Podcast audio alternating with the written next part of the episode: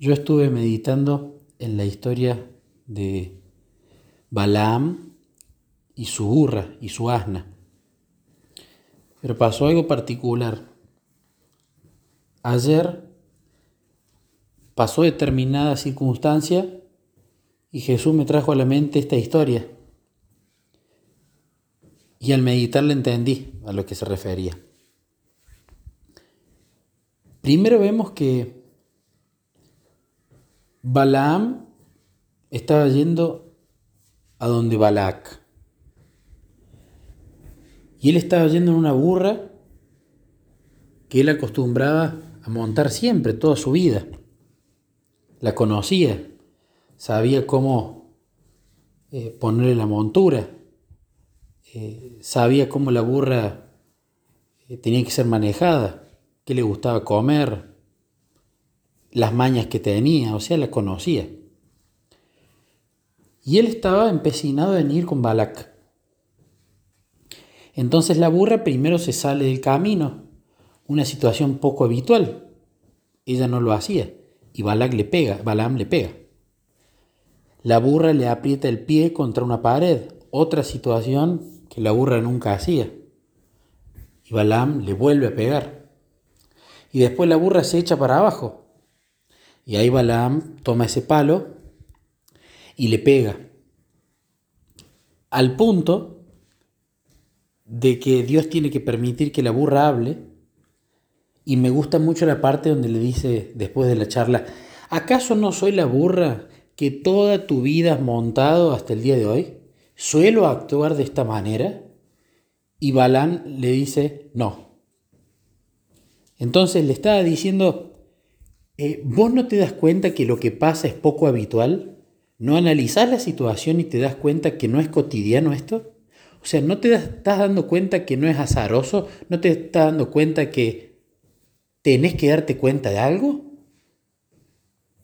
Estaba tan empecinado Balaam que había perdido cualquier uso de razón porque se puso a hablar con una burra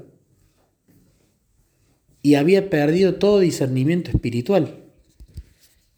Y eso muchas veces nos pasa. Si nosotros no estamos en paz, tranquilos, en comunión con Jesús, muchas veces Jesús con eventos externos va a permitir cosas o nos va a hablar a través de eventos que nos pasan.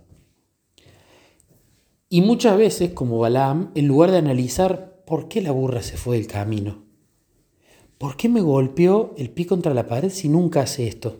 ¿Por qué se echó a tierra si nunca hace esto? Si él se hubiese podido puesto a analizar eso y a charlarlo con Dios, claramente Dios le iba a mostrar su voluntad. Balaam, yo no quiero que vayas, pero bueno, ya como estás entrado en el camino, anda, pero habla las palabras que yo te diga. Y ayer se dio esa situación. Yo estaba haciendo un tutorial, un curso en el trabajo. Y el curso es un video que yo tenía que seguir paso a paso.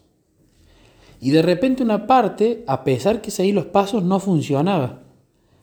Y me empecé a enojar. Empecé a pensar, ¿por qué terminó pasando esto? ¿Por qué no funciona si hice las cosas como tenían que hacerse?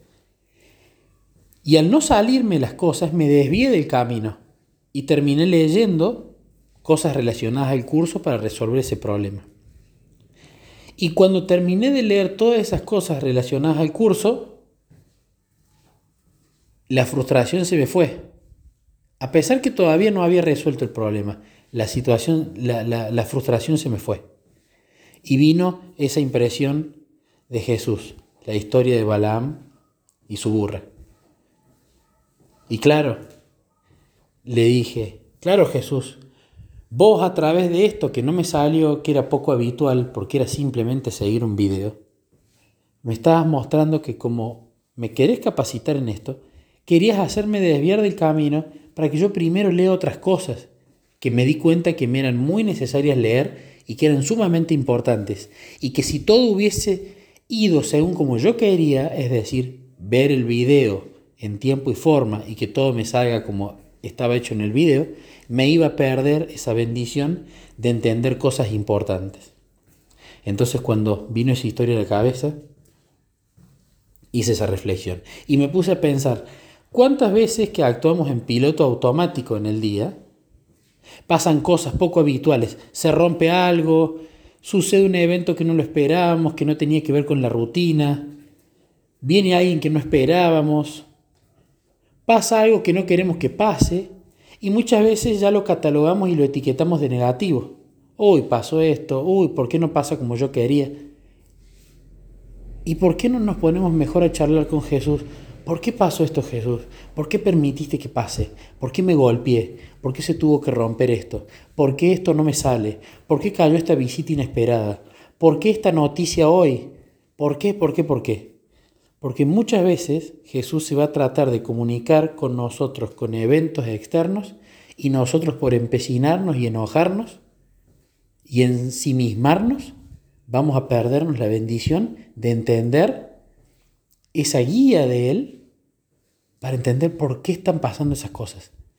¿Qué es lo que no entendemos? ¿Qué nos quiere mostrar? ¿A dónde nos quiere llevar?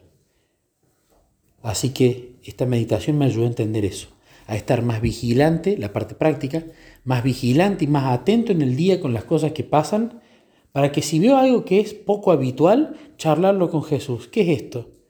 ¿Es simplemente una casualidad o me quieres decir algo? ¿O me quieres mostrar algo? Y discernirlo con Él.